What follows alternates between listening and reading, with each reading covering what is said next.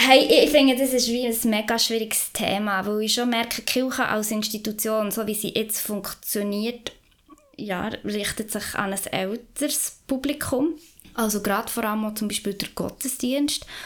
Und sie sagen manchmal schon, ja, wenn ich frei habe, ich gehe selten bis nie in einen Gottesdienst. Einfach weil mir das Format, ich, ich, ich mache es sehr gerne, aber wenn ich muss, blöd gesagt, da hocken und zulassen, entspricht es mir nicht so wahnsinnig. Und ich finde, das ist wahnsinnig schwierig, weil ich das Gefühl habe, viele Junge hätten Interesse am Glauben, aber eine Kirche als Institution, so wie sie ist, nicht. Aber die Kirche ist halt eine alte Lady, die mal zu ändern, das ist... Mm. Ja, also da beißt ist einfach auf Granit.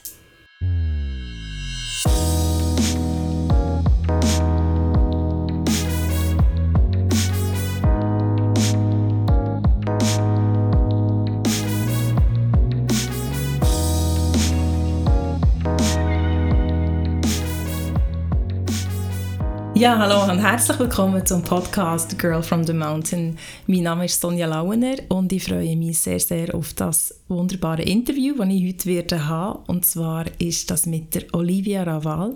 Sie ist Pfarrerin in der Kirchgemeinde in Lutherbrunnen und wie sie mir vorher verraten hat, das schon seit zehn Jahren.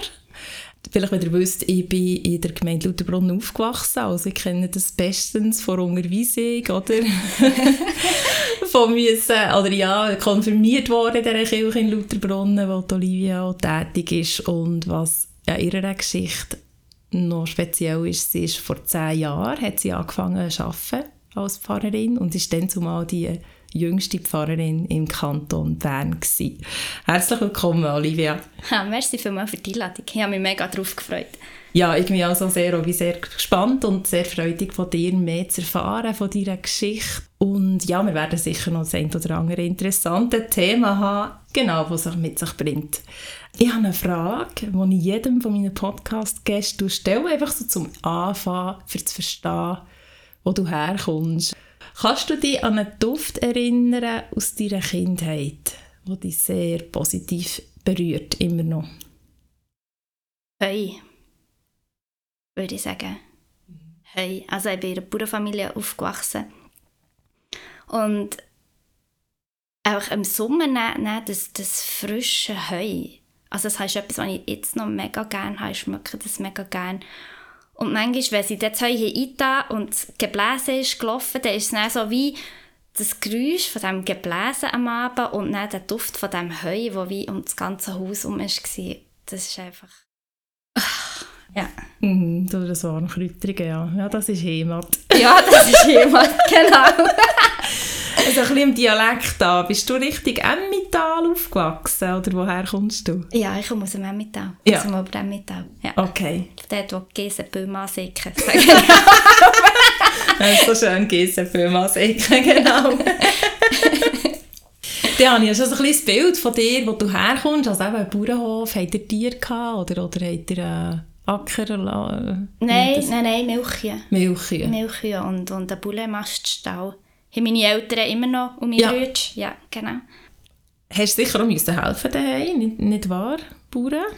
Ja, schon. Aber also in meiner Erinnerung nicht mega viel. Wir haben am Anbau im Stall sicher geholfen und vielleicht mal geholfen rechen und so.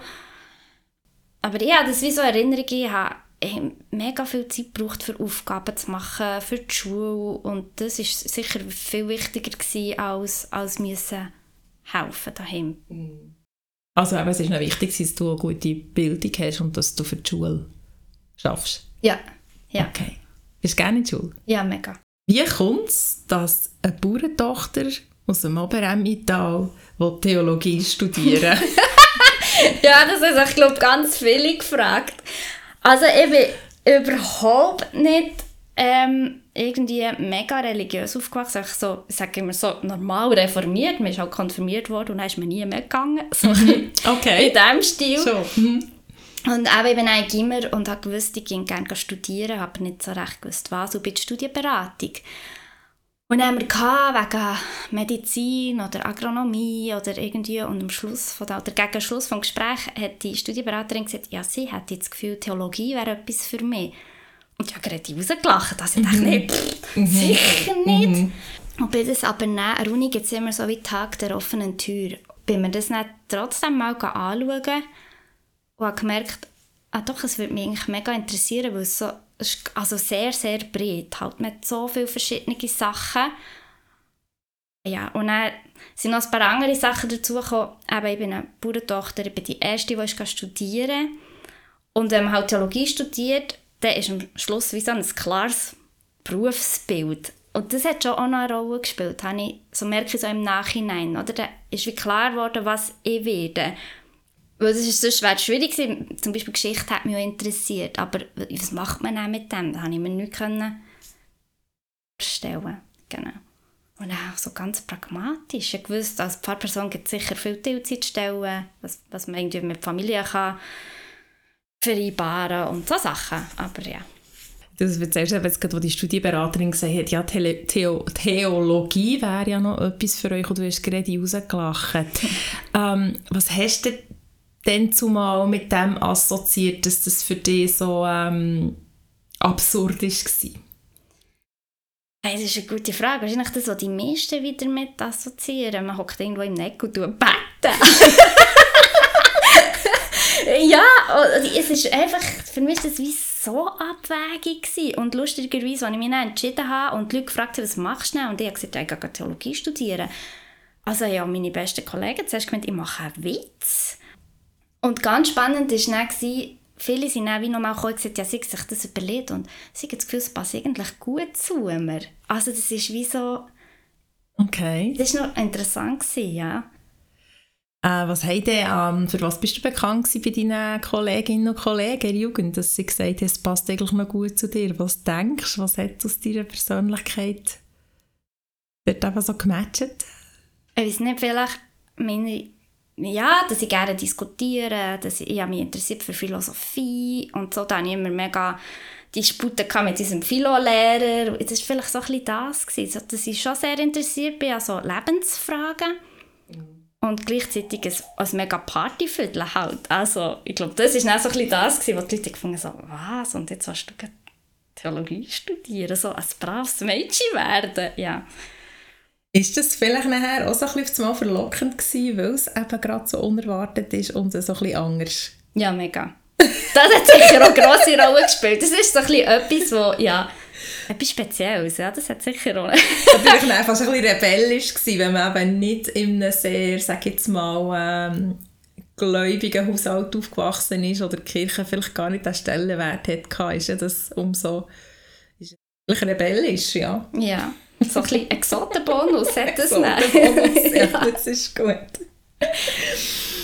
Wie war das dann im Studium gewesen, denn zumal? Wie war die Verteilung? Ich meine, es hat auch schon mehr äh, Jungs gehabt, oder, oder wie kannst du dich erinnern an deine Nein, nein, es war schon etwa so fast halb-halb. Also, ja, als ich studiert habe. Es war so, glaub, so ein bisschen in diesen Jahren, wo es wirklich so wie hat, immer wie mehr Frauen angefangen ja. Mhm. Also ich hatte viele Studienkolleginnen. Gehabt. Bist du Uni Bern gewesen, oder wo studiert man? Ja, okay. ja also, ich war in Bern. Gewesen, ja.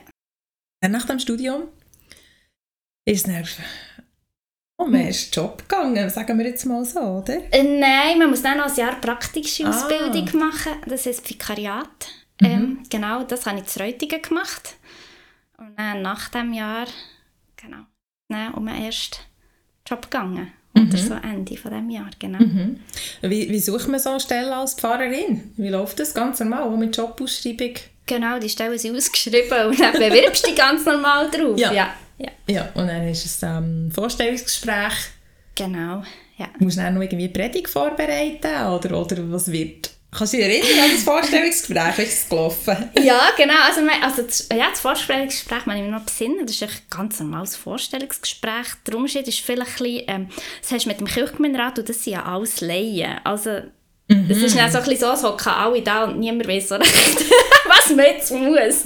Nein, also es war jetzt ein bisschen blöd. Gewesen. Nein, also es war ein gutes Gespräch gewesen. und nachher ähm, macht man tatsächlich noch Probepredigt. Genau, wird man eingeladen und darf mal einen Gottesdienst machen. Und das ist jetzt schon zehn Jahre her. Ja. Genau.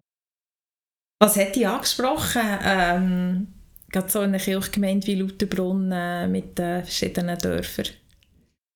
Also das mit den Dörfern konnte ich mir gar nicht vorstellen, wie das ist. Also das ist ganz anders. Das mit dem Tourismus habe ich so wie nicht gekannt.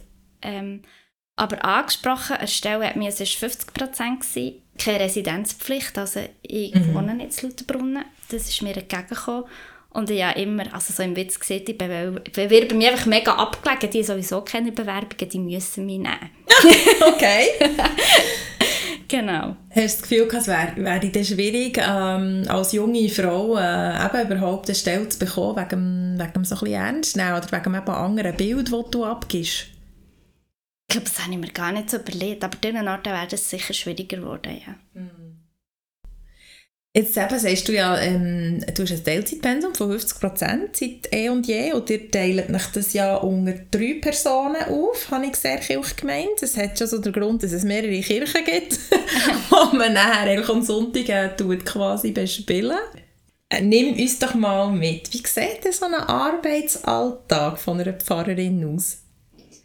Puh, viel Vorbereitung. Also das, was die Leute halt wie nicht so sehen, die nicht wissen. Also zum Beispiel ein Gottesdienst, die Stunde am Sonntagvormittag, ja, das ist einfach ein, ein Arbeitstag Zeit, die ich investiere, für das alles vorzubereiten. Und nachher ist ja Unterrichtsvorbereitung und das, was die Leute immer so das Gefühl haben, ja, man geht eben andere Leute besuchen und so, das hat in einem Pfarramtsalltag fast nicht mehr Platz. Mhm. Also wir sind einfach manchmal schon mega unter Zeitdruck, für alles zu bringen, wie alle anderen auch. Und das ist auch ein bisschen schade, finde ich. Also ich finde, es hat in den letzten zehn Jahren mega zugenommen, der Zeitdruck. Und dann ist natürlich, sobald du an, irgendwie mit Social Media noch bespielen, dann bist du eh, ja, bist irgendwie die Hauptzeit nur noch am Computer und, und ohne mhm. kannst du fast nicht, aber richtig machen kannst du es ohne, mhm. weil es bräuchte so viel Zeit. Das ist, ja, sicher etwas, was was du vielleicht auch kennst. Ja, ja, ja das ist ähm, das Social Media. Das ist auch das, was mir ähm, aufgefallen ist. Ich habe noch ein bisschen geschaut, was alles so gibt. Ich habe gesehen, du hast ähm, YouTube-Videos produziert mit ähm, äh, wo hockt oder wo Gott hockt, ist glaube ich das Thema. Und du nimmst kurze ich glaube, ich weiß nicht, ob es Psalmen oder sonst Episode oder ein Grundthema und erzählst es auf deine direkte, unverblümte Art. also so habe ich es wahrgenommen und das also sehr erfrischend gefunden. Wie, äh, wie wichtig sind denn so neue Medien? Also es ist, genau das war ein Corona-Projekt, mm. wo Leute mir können Fragen, Fragen mm. zuschicken und die habe ich dann wie beantwortet so. Und das ist wie mega gut angekommen und ich habe das auch sehr gerne gemacht. Und ich habe das Gefühl, da wäre mega viel Luft gegen oben. Während Corona haben wir ganz viele so Sachen gemacht. Aber sobald wie all die Restriktionen aufgehoben waren, ist es wie gekippt in den Alltag und da ist echt no Zeit für so etwas. Mhm. Ja. Genau, darum machen wir es jetzt auch nicht mehr. Und was halt vielleicht auch noch so ein bisschen ist, das ist halt so ein bisschen die Kirchgemeinden oder so ein bisschen die Anlässe und Veranstaltungen, die man macht oder, oder Gefäße, die man hat, eben ist oft so ein bisschen ähm, ja, auch ein älteres Publikum. Ja. Oder nicht? und eben, der, glaub, auch sicher der Versuch, mit der, oder, äh, mit der Zeit zu gehen, eigentlich als, als äh, Kirchengemeinde und, und auch können, äh, Sachen mehr einem, einem jüngeren Publikum vermitteln ist eben auch über die neuen Medien. Oder wie siehst du, wie könnte man jüngere Leute für die Kirche? Abholen, ja genau. Für die Kirche oder für den Glauben? Das, sind das ist einfach die Frage, genau. Hey, ich finde, das ist wie ein mega schwieriges Thema, weil ich schon merke, die Kirche als Institution, so wie sie jetzt funktioniert, ja, richtet sich an ein älteres Publikum. Also gerade vor allem zum Beispiel der Gottesdienst. Und ich sage manchmal schon, ja, wenn ich frei habe, ich gehe selten bis nie in einen Gottesdienst. Einfach weil mir das Format, ich, ich, ich mache es sehr gerne, aber wenn ich muss, blöd gesagt, da hocken und zulassen, entspricht es mir nicht so wahnsinnig.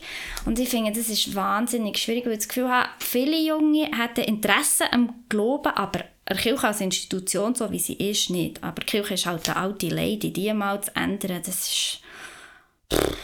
Mm. Ja, also da beißt ich einfach auf Granit. Ja. Wo beißt du auf Granit? Bei wem? Ja, gell, das aber schon nur bei Kantonalkirchen, gell, da, du hast eine Kirchenordnung und da steht drin, was man alles darf und alles nicht darf. Und dann merke ich manchmal so, wow, es ist im Fall einfach, es entspricht nicht dem, was die Leute heute suchen. Es ist zu eng. Wir müssten, hätten schon sehr viel länger, sehr viel innovativer müssen werden. Was ich auch mega Mühe habe, ist ja so, eben ja, machen doch Gottesdienste mit mit so wie das ICF, mit moderner mhm. Musik und ich weiß auch nicht was. Und das ist wie nicht die Lösung. Also, das bringt die Leute auch nicht her. Und wenn dir das nicht entspricht, dann, um yes, dann mach es ja nicht. Also, das wirkt mir so seltsam. Und so die Rattenfängerangebote, also so kommt es mir auch vor, so man macht etwas Cooles, für das die Leute in den Gottesdienst kommen, finde ich so, ja, wenn sie nicht in den Gottesdienst kommen, sollen sie halt nicht, dann mach einfach mhm. nur etwas Cooles, wo sie halt nicht nur dort herkommen. Mhm. Aber das braucht noch, glaube ich, viel, mhm. viel, viel. Mhm. Wahrscheinlich geht die Kirche ändert das Grund, bevor... Äh die Institution ja. Kirche, Kirchgemeinde. Ja. Ja. Wenn du jetzt eine Zeit hättest, ein komplett weißes Blatt und eben könntest jüngere Leute zum Glauben führen, was würdest du machen? Was hast du für Ideen? Hey, wahrscheinlich würde man sich ändern. Also so wie ich es wie auch erlebe, gell, irgendwo am Stammtisch treffen und dann können wir die Fragen von selber und dann redest du halt einfach drüber. Irgendwie so. Also eigentlich müsste man einfach rausgehen und ein Dorffest sein und, und, und einfach da stehen. Und die Leute kommen dann schon mit ihren Fragen, weil mhm. du, du stehst als Pfarrperson einfach auch für etwas. Also den Leuten ist schon klar, dass du die Ansprechperson für gewisse Fragen bist. Und du musst aber die Hemmschwelle, du musst nicht darauf warten, dass sie quasi in die Kirche kommen, sondern am besten ist es irgendwie, keine Ahnung, ein Inferno-Rennen gehst und dann bist halt da, wo alle anderen und dann also mit Pfarrer am Stammtisch. Wäre die erste Massnahme. ja, ja, quasi, ja. ich glaube aber in so kleineren Dörfern, gut, ich weiss es nicht, eben, wie du sagst, wie fast überall, so in Lehrberufen so, nimmt der ganze Administrativaufwand massiv zu. Man ist irgendwie nur noch am Organisieren, am Planen und irgendwie auch, ich weiß nicht, ob du noch Berichte schreiben, Formular oder irgendwie Budgetdiskussionen oder irgendwie Eingaben machen, ähm, ja, aber ähm, das, was den Beruf ausmacht. Ja, oder? das ist sicher mit der Hauptgrund, ja. Kannst du dich erinnern, berührendes Erlebnis aus deinem Pfarralltag? Es gibt sicher mehrere Sachen. Also etwas, was mich wahnsinnig berührt hat, ist, ähm, ich habe zusammen mit der, mit der Hebamme von Gimmelwald ähm, so einen Tag organisiert zu weiblicher Sexualität. Und wir hatten am Nachmittag so einen, einen Workshop mit, der, ähm, mit einer Bodyworkerin, wo wir wirklich so Sachen gemacht haben wie Vulva malen und ich weiß auch nicht was alles. Und der seelsorgerliche Effekt, den dieser Workshop hatte, also wir haben am Schluss so eine Runde gemacht, wo die Frauen erzählt haben, wie das jetzt war und das, was das für sie ausgelöst hat. Und das hat mich wahnsinnig berührt. Das hätte ich nie im Leben gedacht. Also das war mega schön. Gewesen. Wenn Frauen unter sich zusammenkommen und jede sich so kann zeigen wie sie ist, das ist schon unglaublich kraftvoll. Ja, mega.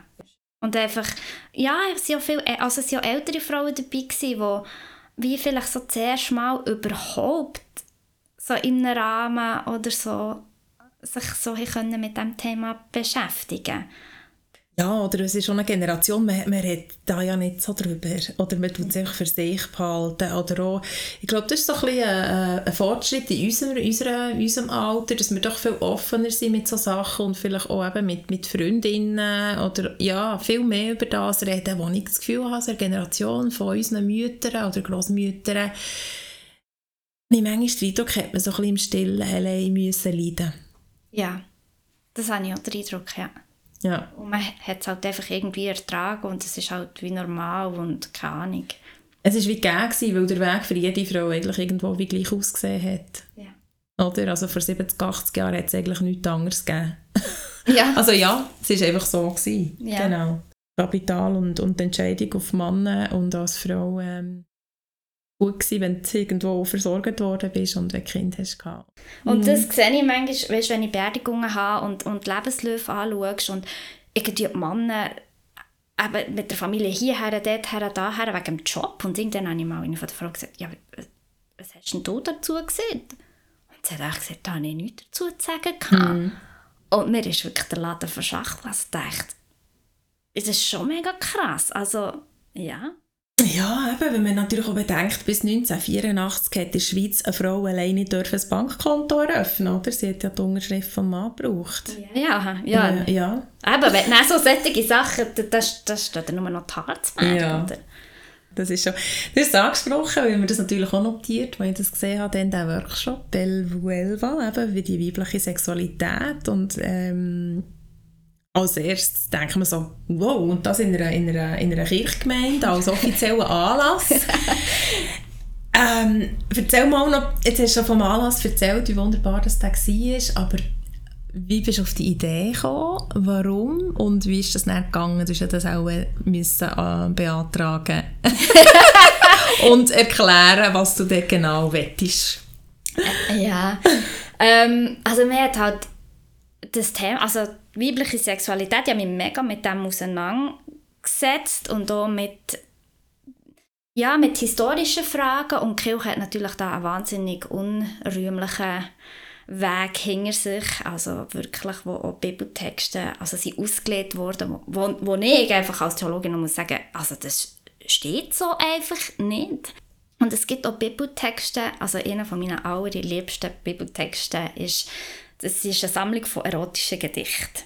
Hm, wo steht das denn? ähm, das ist das, das Hohe Lied, heißt es.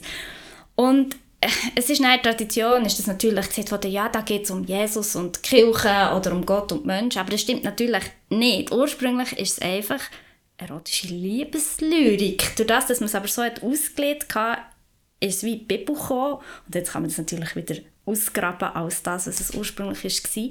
Und die Frauenfigur, das habe ich ja mal schon im Studium etwas zu dem gemacht, die Frauenfigur in diesen, in diesen Gedichten ist echt so eine mega starke Frau, die weiß, was sie will, die dafür einsteht, was sie will und auch in ihrer Sexualität. Und mich hat das schon immer mega fasziniert. Und ich habe gefunden, eigentlich sind wir da als Kirche auch ein bisschen in Schuld. Wir haben wie auch etwas Gutes zu machen. Und es gibt ja Texte, die anders vermitteln. Und mir war das Anliegen, das auf den Tisch zu bringen und zu sagen, jetzt reden wir über, über das. Und zwar so, dass Frauen gestärkt werden in, in ihrer Sexualität und ihrem Sein und nicht immer nur quasi unter dem Daumen. Und bin eben zu Dana, zur Hebamme gegangen, die ich schon lange kenne auch. und ich wusste, sie interessiert sich auch für solche Sachen. Sie war natürlich sofort Feuer und Flamme, gewesen, weil ich gesehen habe, ich, ich kann das nicht alleine stemmen. Dann haben wir einen Antrag geschrieben, also ja, und ich hatte schon ein bisschen Angst vor dieser Sitzung. Und dann war aber so viel anders, gewesen, noch, dass der Kirchgemeinderat gefunden hat, ah ja, Olivia, will du etwas über Sexualität machen? Ja, ja, das ist schon gut, tu du mal. Und das ist echt durchgegangen. Also mal abgesehen davon, dass wir für das also auch relativ viel Budget haben gebraucht halt, weil wir wirklich Profis eingeladen haben und das kostet halt mhm. etwas. Das ist natürlich auch Kirchgemeinde Lutherbrunnen, das muss man wissen, die sind so wahnsinnig offen. Okay, schön. Also, ja, das fängt wirklich wie verrückt. Wenn man irgendeine Idee hat, es ist noch nie passiert, jetzt in diesen zehn Jahren, dass sie gesehen haben, nein, Oh, wow. Ja, ja, sie sagen immer, okay, ja, wenn du das willst, dann mach du das. Ja. Ja, das ist schön zu hören. Ja. Du hast ja sonst noch so zwei, drei umtriebige Sachen. Also du machst ja auch Radiobeiträge. Ich glaube auf Radio Beo oder äh, irgendwann ist mir noch Radio Tell ist mir glaube irgendwie oder vielleicht haben sie es übernommen, ich weiß es nicht. Wie bist du zu dem gekommen? Also ja genau, es sind zwei Sachen. Das eine ist dem, der Radio Beo hat so eine, äh, es gibt so einen Verein, der heißt Kibeo, der macht kirchliche Sendungen und hat auf dem Radio Beo wie einen, einen Senderplatz am Dienstagabend. Und mhm. da bin ich dazu gekommen, indem sie mich gefragt haben für einen Vorstand. Das mache ich jetzt nicht mehr, aber ich war dort im Vorstand und bin, habe auch angefangen, so ein bisschen eben Beiträge zu machen und so, weil sie halt immer Leute brauchen. Und das andere ist der Radio Tau, die machen auch ganz kurze Beiträge, so das ist einfach zwischen drei und fünf Minuten, glaube ich, wo dann Alltag etwas kommt. Und das ist eigentlich ein Format, das mir mega entspricht. Das ist kurz und knackig. Mhm. Also meine Predigten sind auch nicht, ich predige nie 20 Minuten. Ich weiß nicht, was ich 20 Minuten lang sagen will. Und da hat mich eine Kollegin gefragt, ob ich mitmachen würde. Sie brauchen noch Leute. Ja. Okay, und da bist du sehr frei in der Themenwahl, oder? Ja, Also das total. gestaltet ist völlig Ja. doof, was du willst darüber reden und wie du es überbringst. Genau. Jetzt bist du ja so ein bisschen, im, im, ich sage es jetzt mal einfach, was ich nehme, auch wahrnehme, so ein bisschen unkonventionell, oder? Äh, auch als Pfarrerin oder auch wie du Themen, eben, Themen wählst, ähm, Themen willst du vorbringen und nachher auf einer Plattform, bei einem Radio, ist man natürlich auch so ein bisschen in einer breiteren Öffentlichkeit nachher schon präsent. Und ich nehme an, es gibt ja dann sicher auch so äh, E-Mails an die Redaktion oder die werden dir vielleicht weitergeleitet. Eckst du manchmal an? Ich- Also ich habe einmal also eine Rückmeldung bekommen wegen so einer Radiosache, einfach weil ich das Wort Püppi gebraucht habe. Und, und jemand hat gefunden, das geht wie gar nicht und es ist mega vulgär. Und ich habe so gefunden, ich komme aus dem Emmental und wir sagen Püppi. einfach Püppi. Das ist für mich nichts. Ja, Ja. es ist eine Bezeichnung. Ja, sie, die Person hat das mega schlimm gefunden und ich habe so ein bisschen gefunden, so, ja, okay. kann man sich dran stoßen. Ich finde es nicht so schlimm. aber es ist noch lustig, es ist jetzt so, dass sich die Leute würden melden aber wenn ich mal jemandem sehe oder irgendwie so, sagen sie, höre ich sehr oft, ähm, ah, sie cool oder sie hören es gerne oder, oder manchmal noch mehr bei schriftlichen Sachen, weißt, wir müssen so, so für einen Anzeiger so Sonntagsgedanken schreiben, einmal im Jahr oder so und da habe ich dann aber erstaunlich viele Reaktionen, einfach zum Beispiel auch aus dem Bödeli oder so, ich glaube, viele Leute das wie auch schätzen, vielleicht so das, das, was du unverblümt genannt hast. Bin ich manchmal glaub, schon ein bisschen gerade raus. Ja. Ja, ich finde es schön, auch, eben, dass es Platz hat und dass es ja auch äh, von einer älteren Generation äh, angenommen wird. Oder man könnte jetzt natürlich denken, ja, eben, das ist dann so ein bisschen ältere versus jüngere Generation oder die jüngere, du bist der verkörperst die jüngere Generation mit ihren eigenen Themen und Fragestellungen. Hast aber vorwiegend älteres Publikum, dass das vielleicht eben nicht so äh, würde ankommen. Oder ja, aber ähm, so wie ich höre, sind sie durchaus, durchaus offen. Oder vielleicht haben sie mittlerweile einfach so viel Lebenserfahrung und schon alles gesehen, dass das, ja, dass das für sie äh, eigentlich erfrischend ist und gut ist. ja, und ich glaube, es ist auch mehr manchmal eine Persönlichkeitsfrage als eine Generationenfrage. Also, ja, es gibt halt Leute, die, ja, oder vielleicht auch eine kleine Einstellungsfrage. Die Leute sind auch feministische Sachen, glaube ich, mega schwierig und für andere, andere, auch ältere Leute sagen, ja, endlich. Okay. Ja, also Persönlichkeit vor Alter. Ihr seid ja als Dreier-Team. Habt ihr euch dann komplett die Aufgaben wie aufteilt oder macht ihr alle wie gleiche Sachen? Und ähm, ich nehme an, eben jeder hat so ein bisschen seine Eigenheiten, seine Spezialitäten. Wenn du aber wieder mit so einem Thema oder einer Idee kommst, wie reagieren deine, deine Kolleginnen und Kollegen darauf?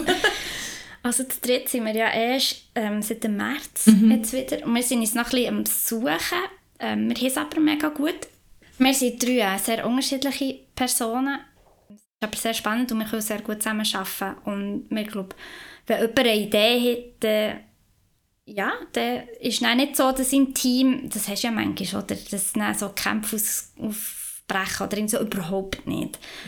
Und es ist so ein bisschen aufgeteilt jetzt nach Gaben. Also ich habe sicher mehr so ein bisschen die jüngeren Jugendarbeit und Kinder im Moment und eben so Frauen, Frauenthemen. Genau, und jemand macht mehr vielleicht so traditionelle Sachen, einfach was, was mir entspricht. Genau. Was sind denn noch die traditionellen Sachen? So jemand hat vielleicht ein mehr so einen Sonntagmorgen-Gottesdienst äh, oder, oder auch so ein bisschen Altersarbeit. Also ab sich im Altersheim ist das etwas, was man schon noch ja, genau. wahrnimmt. Oder Mittagstisch ist ähm, etwas, oder Kino, wobei da gehe ich auch sehr gerne, einfach weil ich gerne Filme schaue. Ja. Also die Interlaken hat Kino? Nein? Zwänge. Es Ah. gibt einmal im Monat, oder ungefähr einmal im Monat, so am Freitagnachmittag einen Film. Ähm, die älteren Leute, wo wir äh, sehr oft immer können einfach präsent sein Ja, ich finde das, find das immer noch schön. Also bei mir ist ja auch so, eben, ich bin reformiert aufgewachsen, habe das Klassische gemacht mit äh, eben Unterweisung, Konfirmation. Wie halt viel nachher in meinem Alter, wo dann irgendwann die Steuerabrechnung anschauen und die Kirchgemeindesteuern dort sehen und dann denke ich, ja, also das kann ich mir jetzt also sparen und sie austreten.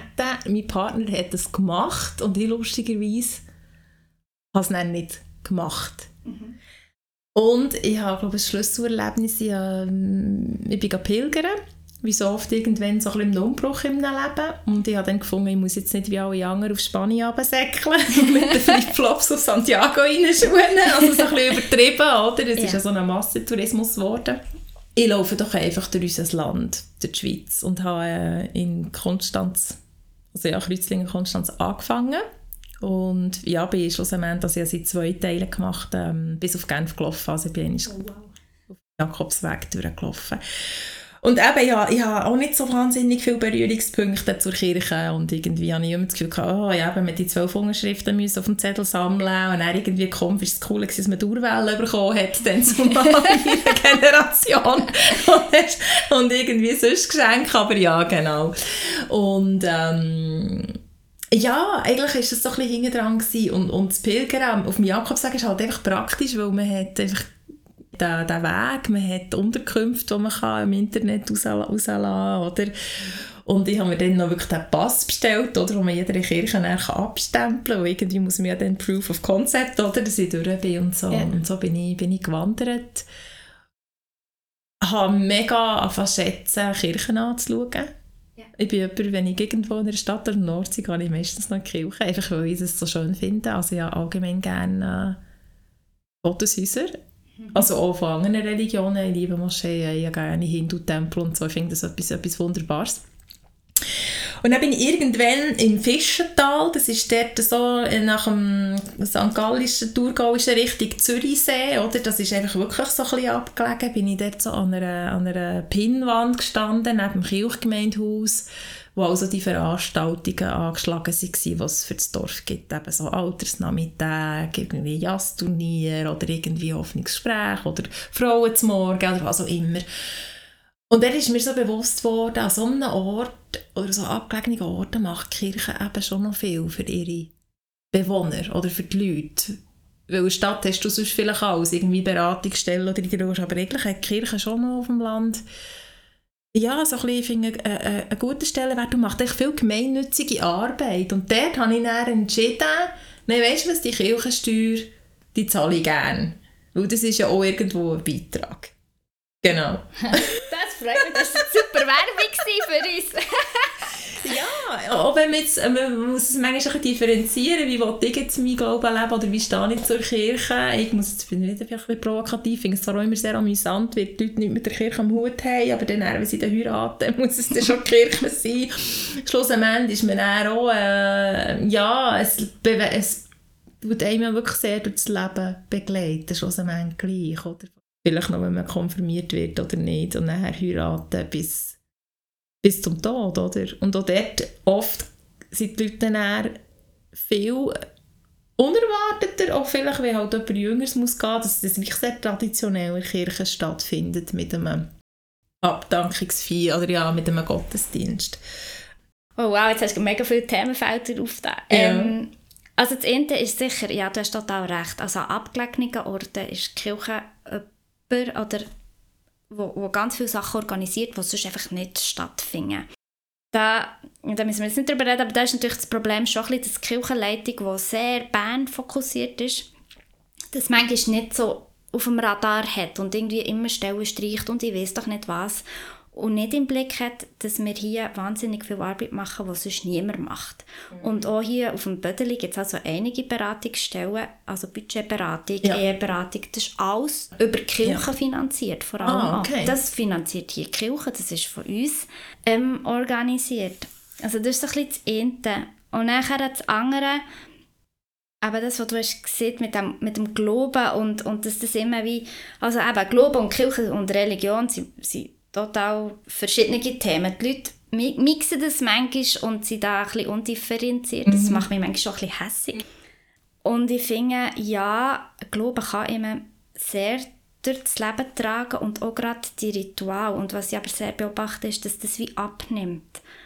Gerade zum Beispiel auch bei den Bestattungen. Und dann auch irgendein Wildwuchs, also die Ritual sind wie nicht mehr so verankert und das Problem, das entsteht, ist, wenn jemand stirbt, oder eben jemand zum Beispiel, dass die Leute masslos überfordert sind und in ein Loch fallen und nicht mehr haben, was eben dreht. Und das finde ich manchmal ein schade. Also, ich bin jetzt nicht dafür, dass alles immer mega traditionell muss laufen, aber es hat durchaus seinen Wert, wenn man gewisse Rituale hat, wo man einfach darauf zurückgreifen kann, ohne müssen zu überlegen, wie macht man es jetzt, so in Krisensituationen. Und das fände ich eigentlich eine grosse Stärke.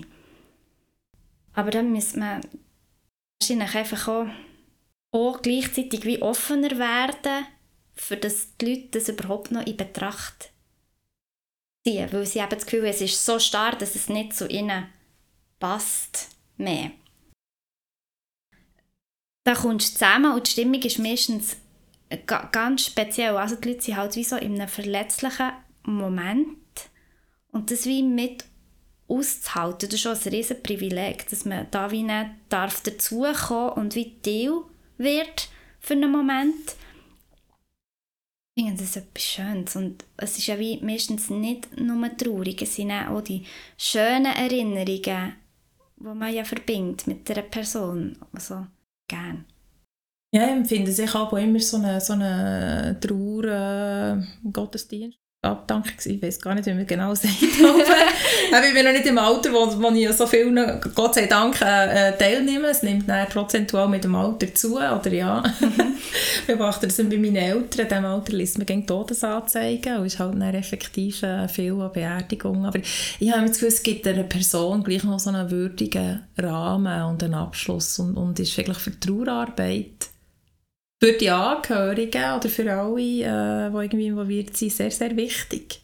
Ja, und du hast es schön gesehen, für alle, die involviert sind, weil das, was man jetzt natürlich auch hat, ist ja, Trauerfeiern und im engsten Familienkreis und so weiter und so fort. Und ich bin da wirklich sehr, sehr kritisch, weil ich finde, es gibt immer Leute, die gerne würden Abschied nehmen würden, die vielleicht nicht zum engsten Familienkreis gehören, wo man einfach ausschließt und, also, und was die Leute auch ein unterschätzen, ist, wie das kann tragen kann, wenn, wenn das ganze Dorf kommt.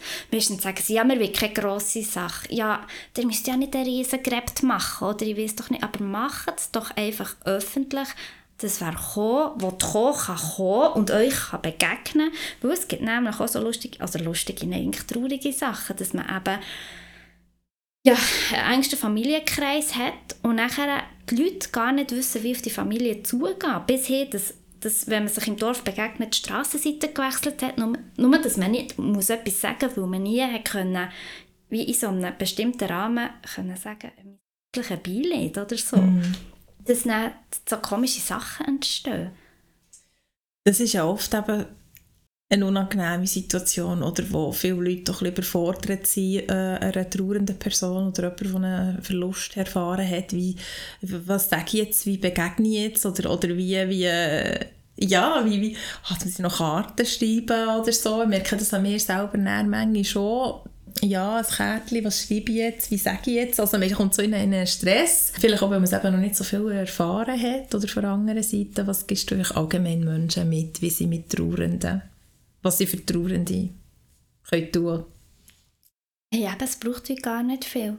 Ich glaube einfach, eben ein herzliches Beileid, da muss man gar nicht wissen, nicht was schreiben, aber einfach schon mal zu zeigen, dass jemand quasi daran denkt oder es wie wahrgenommen hat. Ich glaube, das ist schon alles. Und manchmal, manchmal kann man einfach auch nichts sagen. Und das ist natürlich das Schwierige, das dann wie aus, aushalten. Das wir sind so ein bisschen Vermeidungsgesellschaft. Ja, mega. Also gerade beim Tod.